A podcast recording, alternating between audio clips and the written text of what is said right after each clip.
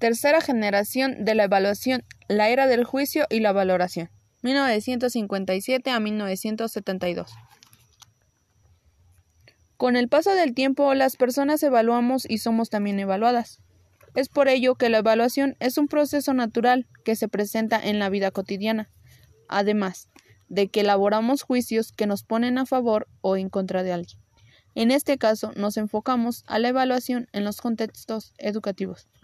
A esta época se le denomina como la generación del juicio y valoración, donde se crea un contexto en el que surge, a raíz de estas nuevas necesidades de la evaluación. Un periodo de reflexión que está caracterizado por la aparición de nuevos autores, entre ellos está Kronbach y Serven.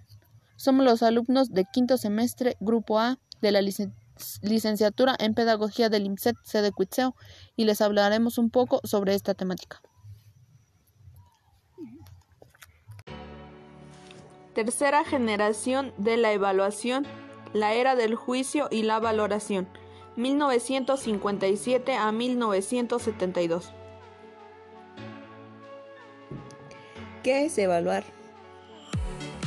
¿Sabías que evaluar es un proceso natural en cualquier aspecto? ¿Has imaginado desde cuándo la evaluación toma un papel importante en la educación? A continuación les hablaremos un poco sobre esta temática. Con el paso del tiempo las personas evaluamos y somos también evaluadas. Es por ello que la evaluación es un proceso natural que se presenta en la vida cotidiana, además de que elaboramos juicios que nos permite y nos pone a favor o en contra de algo.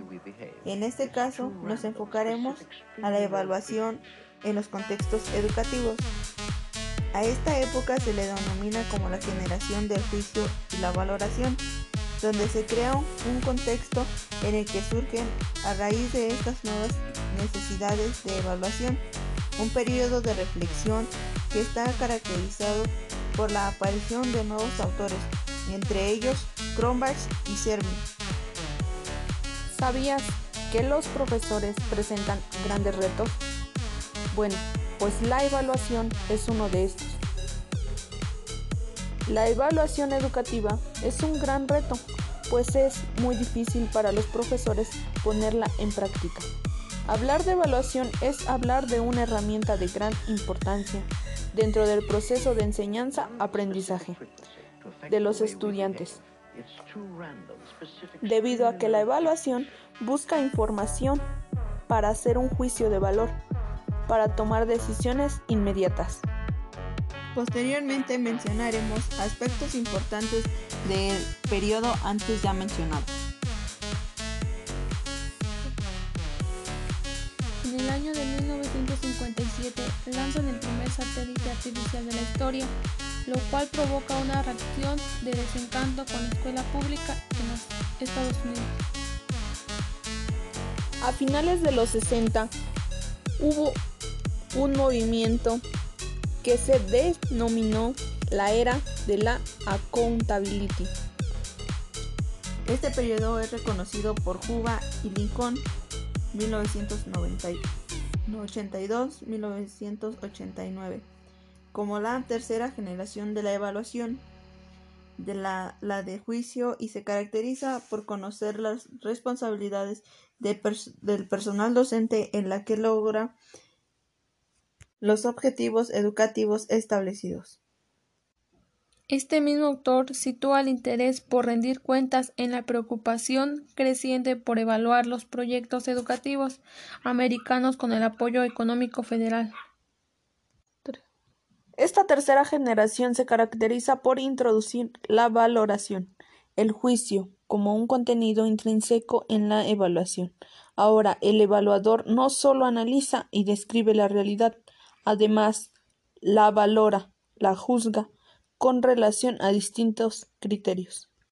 En el año de 1963, Kronbach introduce el uso de cuestionarios, entrevistas y observación sistemática. En el año de 1967, Escriben, introduce el, concepto de evaluación formativa y sumativa, intrínseca, extrínseca y a partir de aquí hay una toma de decisiones. En 1972 aparece Benjamin Bloom y su taxonomía de los objetivos de Bloom, una evaluación formativa enfocada hacia los alumnos. En otros aspectos dentro de la psicología nos da a conocer a Piaget que un juicio de valor de un niño es la consideración de interacción y responsabilidad en el hecho moral, tomando en cuenta la ley de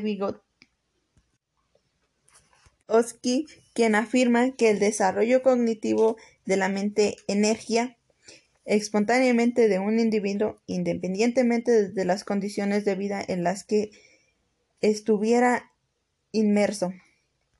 Por otro lado, en el transcurso de la historia, la evaluación ha ido cambiando, ya que los aspectos se representan, se representaban en cantidad, pero ahora se incluyeron nuevos criterios debido a que también las cualidades que presentan los alumnos son otro punto de evaluación importante. Tercera generación de la evaluación, la era del juicio y la valoración, 1957 a 1972. ¿Qué es evaluar? ¿Sabías que evaluar es un proceso natural en cualquier aspecto? ¿Has imaginado desde cuándo la evaluación toma un papel importante en la educación? A continuación les hablaremos un poco sobre esta temática. Con el paso del tiempo las personas evaluamos y somos evaluadas. Es por ello que la evaluación es un proceso natural que se presenta en la vida cotidiana. Además, de que elaboramos juicios que nos ponen a favor o en contra de alguien. En este caso, nos enfocaremos a la evaluación en los contextos educativos. A esta época se le denomina como la generación de juicio y valoración, donde se crea un contexto en el que surge a raíz de estas nuevas necesidades de la evaluación un, un periodo de reflexión que hasta está caracterizado por la aparición de nuevos autores, entre ellos Kronbach y Servin.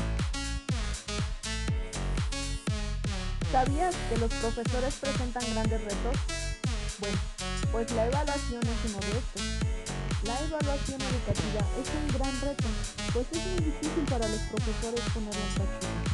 Hablar de evaluación es hablar de una herramienta de gran importancia dentro del proceso de enseñanza-aprendizaje de los estudiantes, debido a que la evaluación busca informar e información para hacer un juicio de valor, para tomar decisiones inmediatas. Posteriormente mencionaremos aspectos importantes del periodo antes mencionado. En el año de 1957 lanzan el primer satélite artificial de la historia, lo cual provoca una reacción que desencadenó a la escuela pública en los Estados Unidos. A finales de los 60 hubo un movimiento que se denominó la era de la accountability este periodo es reconocido por Juba y Licol como la tercera, tercera generación de la evaluación, la del juicio, y se caracteriza por reconocer la responsabilidad del personal docente en el logro de los objetivos educativos establecidos.